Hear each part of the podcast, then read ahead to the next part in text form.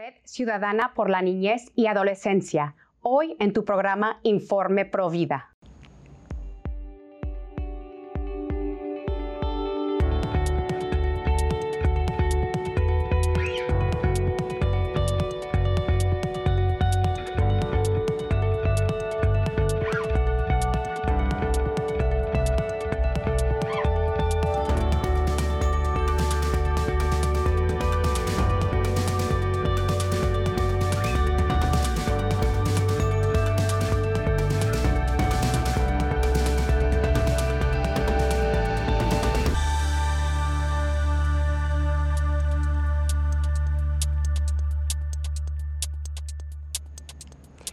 Bienvenidos familia de EWTN. Yo soy su servidora Patricia Sandoval desde los estudios de Birmingham, Alabama. Hoy tenemos una invitada de lujo, una invitada que nos acompaña desde Paraguay. Ella es una mujer muy valiosa. Su nombre es Valeria Insfram.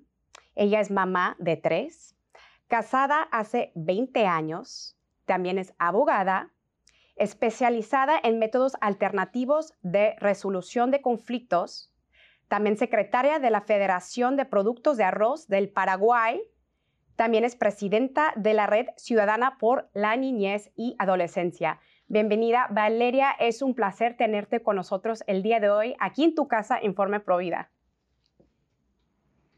Patricia, la, la alegría y la distinción es mía. Realmente agradezco mucho el espacio y, eh, el contacto que hicieron con nosotros.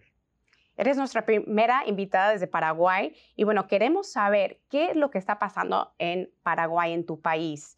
Eh, ¿Cómo eh, está el campo general del movimiento Pro Vida en Paraguay? Y si las personas están abiertas a la vida, están involucradas en el movimiento Pro Vida, ¿cómo, cómo, cómo está la cosa en tu país? Bueno, realmente en Paraguay se ha hecho durante décadas un trabajo muy, muy grande y efectivo, em, resistiendo y frenando el avance de la agenda del aborto, de la agenda de la legalización del matrimonio gay em, y contra la ideología de género también no, aún no ha, no ha entrado institucionalmente en nuestros sistemas educativos, ¿verdad?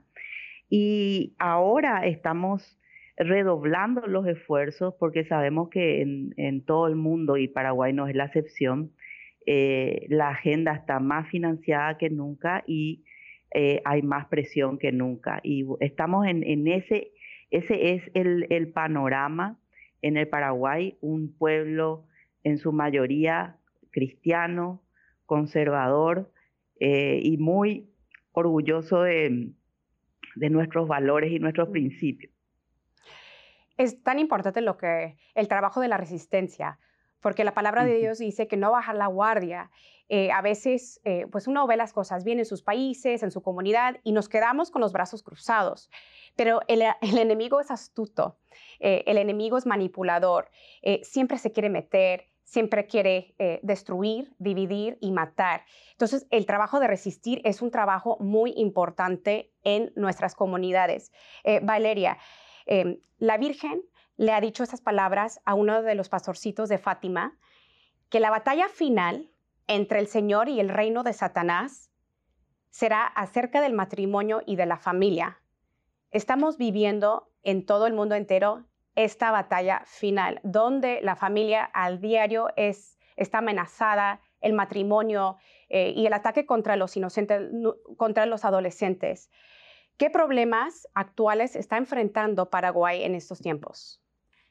¿Qué amenazas? Bueno, estamos muy presionados en este momento porque finalmente, por medio de lo que se llama la transformación educativa, eh, se quiere eh, oficializar la educación en género, ¿verdad? que nosotros conocemos como ideología de género, desde la primera infancia en adelante. Y estamos, esa es nuestra batalla más grande en este momento, eh, aunque también ya se acercan nubarrones con algunos políticos que ya están anunciando que se, van, a, se va a proponer la legalización del aborto probablemente eh, en el próximo gobierno, ¿verdad? Entonces, eh, estamos eh, desde la red ciudadana por la niñez y la adolescencia, siempre concientizando a la ciudadanía, denunciando los planes nacionales, las políticas públicas ideologizadas que quieren penetrar tanto en el Ministerio de la Niñez como en el Ministerio de Educación y eh, también estamos haciendo un, trabajo de, capacitación a los padres, a la ciudadanía en general. Eh, hemos dado una serie de charlas durante los últimos tres años, desde que comenzó la pandemia en el 2020. Hemos dado eh, cursos, análisis geopolítico de algunas cuestiones regionales eh, se han dado a conocer y eh, una labor muy importante que, que ha hecho eh, sobre todo la fundadora de la red, que es la doctora Dania Ríos Nasif, es dar a conocer las implicancias y el alcance de esta Agenda 2030, que es la que fuertemente nos está presionando a la implementación de estas políticas públicas que atacan directamente la base, el núcleo de la sociedad que es la familia. Mm. Esa es nuestra situación, Patricia. Cuéntanos un poco más del apostolado de la Red Ciudadana por la Niñez y Adolescencia. ¿Cuál es la misión y cómo inició este gran apostolado? Sí, bueno, realmente eh, la red aglomera eh, a mm, organizaciones pro vida y pro familia que, tienen mucha trayectoria eh, trabajando por la vida y también eh, eh, aglomera a organizaciones tanto católicas como evangélicas, con quienes los evangélicos trabajamos muy bien con los evangélicos, ¿verdad? realmente en Paraguay tratamos de llevar adelante Em, por medio de las dos iglesias la resistencia. ¿Qué, ¿Qué, más, ¿Qué más hacemos? Bueno, estamos permanentemente en programas radiales, en programas televisivos, en entrevistas con medios alternativos por YouTube. Em, también estamos eh, haciendo lobby en el Congreso en noviembre pasado se hizo una gran audiencia pública para tratar de derogar una ley, eh, la ley 6659, que es un convenio, una donación de la Unión Europea para la transformación educativa, en virtud del cual se pretende modificar el currículum de los chicos y eh, también eh, la formación docente con los enfoques de género, enfoque de derecho, enfoque de interculturalidad y de inclusión. ¿verdad? Eh, cuatro enfoques que sabemos perfectamente el alcance ideológico y las consecuencias que tienen menoscabando eh, la patria potestad de los padres. Eh, hemos conseguido la derogación de, esta ley en Cámara de Diputados y la audiencia pública se hizo en Cámara de Senadores y eh, luego se votó en la Cámara de Senadores, se rechazó la derogación. No es que se rechazó, sino que se dejó sin quórum la votación, para ser más específicos. Y, bueno, estamos tratando de articularnos de vuelta para en marzo volver a solicitar la derogación con mucho más fuerza y eh, firmes en nuestras convicciones de que estamos defendiendo a nuestras familias y a nuestro país. Fíjate, Valeria, que yo fui víctima cuando yo estaba pequeñita. Eh, yo estaba en el sexto grado, yo tenía 12 años, de esta educación falsa. Desafortunadamente, yo no recibí ninguna educación eh, sobre la verdad, sobre la castidad, eh, sobre la belleza y lo sagrado de la sexualidad en el matrimonio. Y un día llegaron, eh, bueno, llegó la industria del aborto a mi colegio y yo esto lo cuento en mi testimonio, ellos robaron mi inocencia, em, nos dieron una educación falsa sobre el sexo seguro, eh, sobre la homosexualidad, que es algo aceptable, eh, bueno, que nosotros podemos decidir casarnos con, un, con, un, hombre o con una mujer, daba igual. ellos también nos dijeron que la masturbación era algo muy sano para nosotros. Ellos también aumentaron ese deseo en, en nosotros de pequeñitos, empezaron a experimentar sexualmente, eso es algo bueno para nuestra salud. Y yo recuerdo que cuando salí de, ese curso, yo creía que el aborto era el derecho de la mujer. Si algún día yo me encontraba eh, en un embarazo inesperado, el aborto es la solución.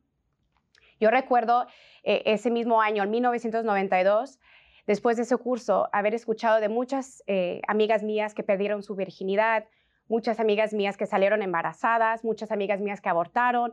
Y bueno, esto destruyó eh, mi inocencia, me robaron mi inocencia y esto es algo muy peligroso.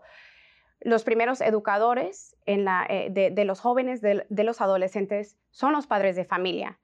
Es tiempo ahora porque que los padres de familia tomen acción, que los padres de familia enseñen la verdad a sus hijos en casa, porque cuando esos hijos crecen y salen al mundo, el mundo les miente.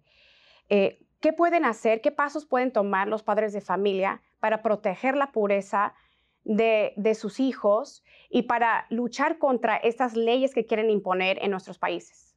Estas leyes injustas. Mira, te agradezco, realmente Patricia, te agradezco tus palabras de este testimonio tan importante que tenés, porque mucha gente no entiende y no dimensiona que todo viene eh, disfrazado, envuelto en lindas palabras con una gran manipulación del lenguaje, se engaña sistemáticamente a, las, personas, a los padres, a la sociedad toda, vendiendo estas políticas como algo positivo y necesario, cuando realmente son como bombas atómicas que están destruyendo nuestras sociedades. Entonces, a partir de ahí, ¿qué podemos hacer? Podemos informarnos, podemos buscar eh, canales alternativos de personas que estén en la batalla diaria eh, y formando a los ciudadanos. Hay muchísima gente que está haciendo un trabajo extraordinario. Eh, le tenemos a Pablo Muñoz, que argentino, pero que desde Canadá ya ha escrito varios libros, tiene su canal. Está el apreciado Agustín Laje, Miklos Lucas también hoy día. Em, realmente hay mucha, mucha gente despertando a, muchos ciudadanos en todo el mundo. Entonces, lo primero que hay que hacer es entender que estamos bajo un ataque sistemático, que el ataque es de décadas, no es algo nuevo, y hay que, hay que formarse para poder explicarle a nuestros hijos lo que está pasando. Porque ellos entienden cuando, cuando le hablamos y cuando les explicamos, aunque sean chicos y según la edad, con el lenguaje apropiado, se le puede ir explicando cómo ellos tienen que protegerse, cómo la familia está bajo amenaza y cómo nosotros somos eh, las primeras personas a quien ellos tienen que recurrir cuando se encuentran en algún algún problema, ¿verdad? Eso, eso básicamente, Patricia, despertar la curiosidad en la gente. Hay libros muy interesantes como Atrapado en, un cuerpo, no me acuerdo muy bien el título, pero que es de Pablo Muñoz, y otros tantos libros de autores argentinos, colombianos. Eh, está también em, eh, el, el, profesor em, Samuel Ángel de Colombia, que tiene, tiene un instituto muy interesante, se está haciendo un trabajo muy grande desde el Instituto Solidaridad, eh, con, cursos con precios muy accesibles. Eso podríamos difundir eventualmente por, por tu programa para que la gente sepa que hay gente que está haciendo un apostolado, un servicio en la formación de otras personas, ¿verdad? Lo primero es informarnos y formarnos. Valeria, la palabra de Dios en Marcos 9 dice, y cualquiera que haga tropezar a uno de esos pequeñitos que creen en mí, mejor le fuera si le hubieran atado al cuello una piedra de molino de las que mueve un asno y lo hubieran echado al mar. O sea que mejor no hubiera nacido.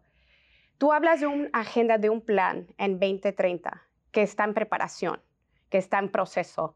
Y al final del todo, este plan es para robarle la inocencia a los niños.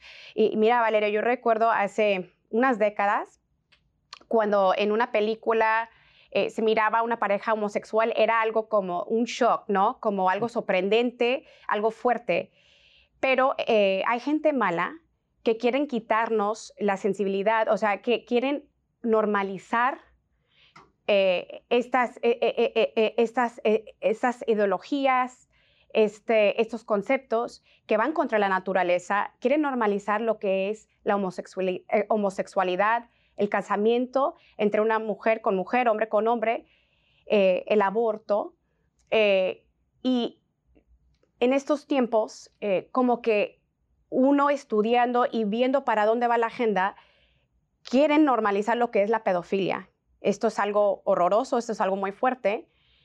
pero algunos años atrás yo recuerdo que los Provida venían diciendo, va a llegar el día en que el infanticidio va a ser algo normalizado, algo normal.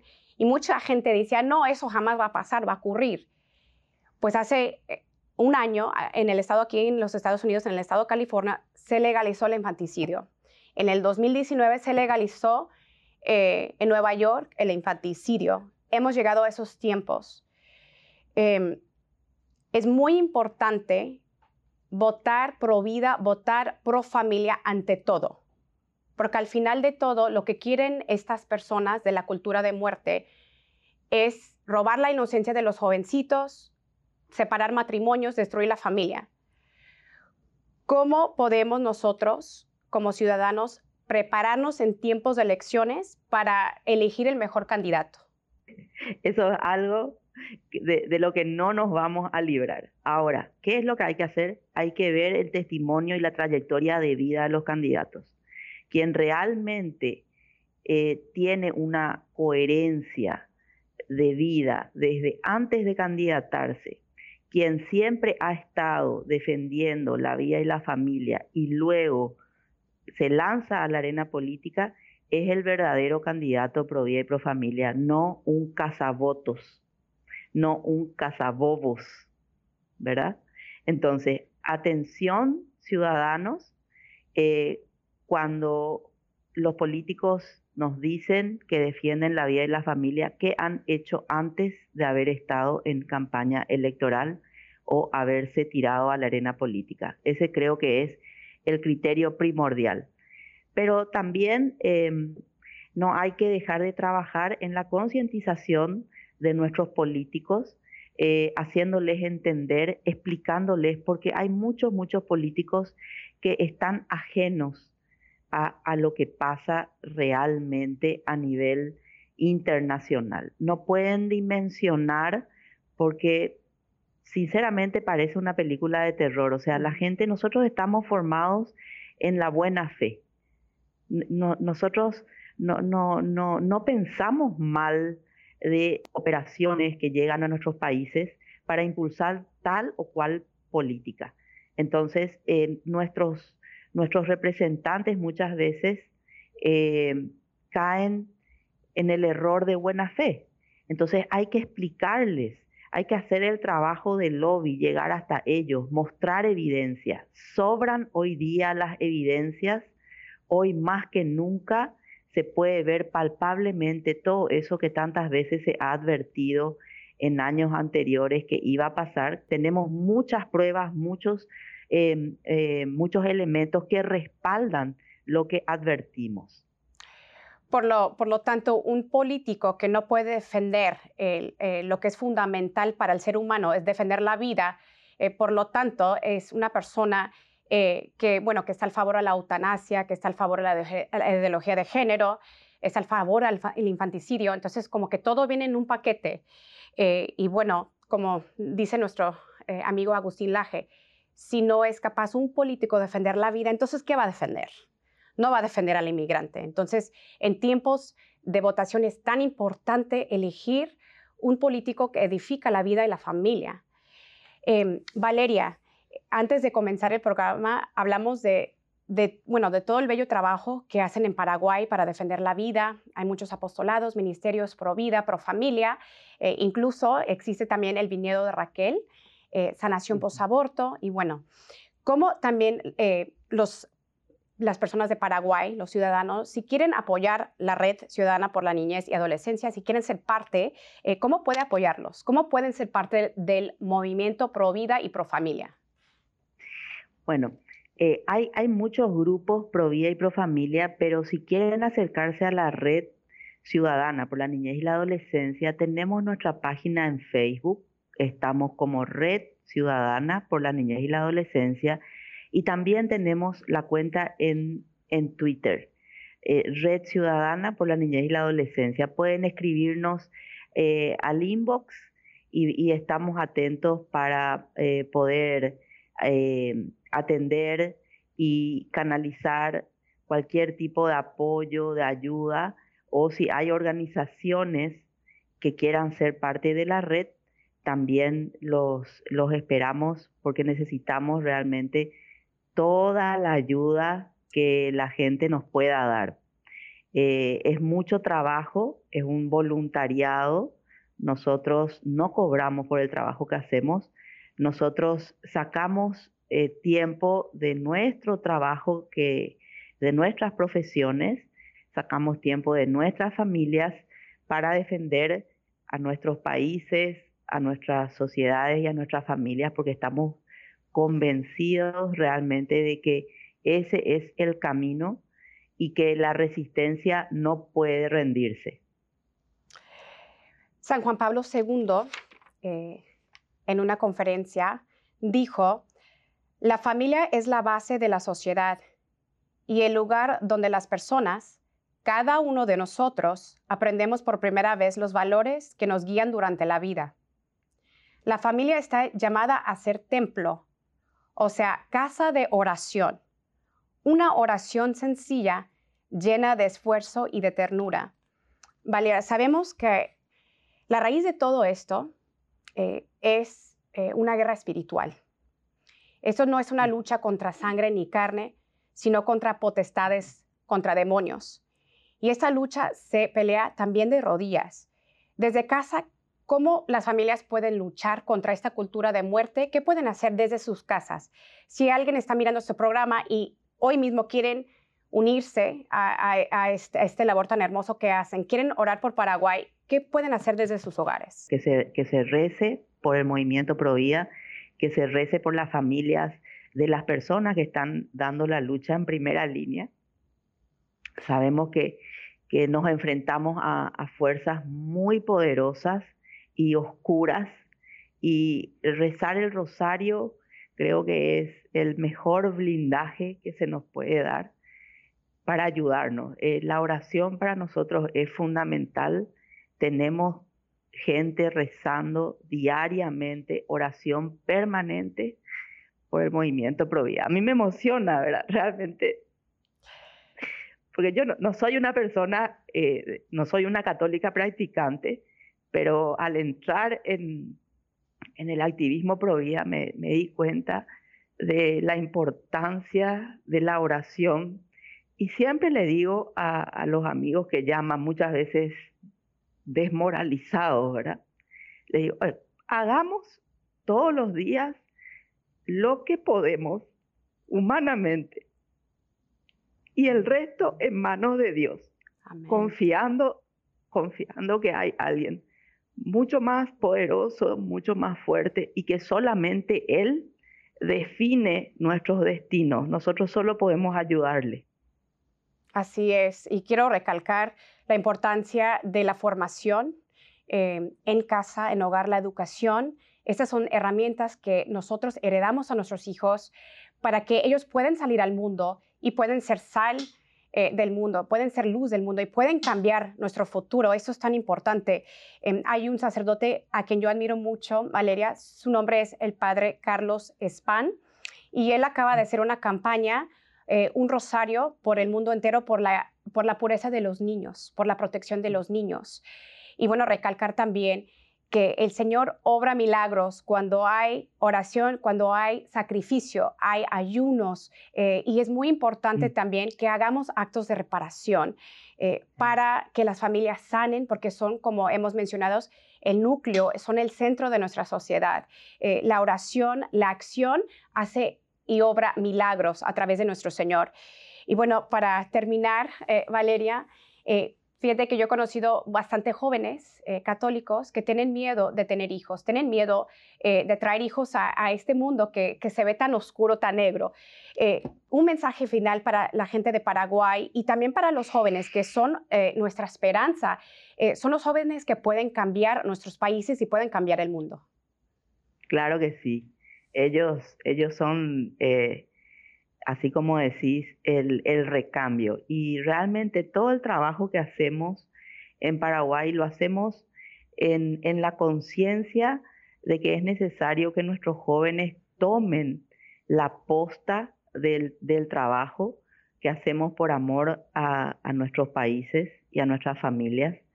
Y yo me imagino el miedo que tienen los jóvenes, porque yo cuando era joven ya tenía miedo de tener hijos imagínense, bastante tiempo atrás, ya tenía miedo, ya me parecía un mundo bastante complicado y ahora más que nunca es así, pero creo que los, los jóvenes eh, deben abrazarse a, la esperanza de la palabra y a no tener miedo, no tener miedo porque cuando uno tiene fe, cuando uno está convencido, es increíble, pero como, como somos protegidos por el superior. Y eh, el mundo es un, lugar de desafíos hoy día. Y entonces les invito a los chicos a hacer suyo ese desafío y tirarse a la pileta a vivir siendo luz y sal. Amén. Muchísimas gracias. Gracias por esas palabras que dan llena de esperanza para esta nueva juventud que están enfrentando pues una cultura de muerte, una batalla muy pesada, pero con todo, con Dios todo es posible.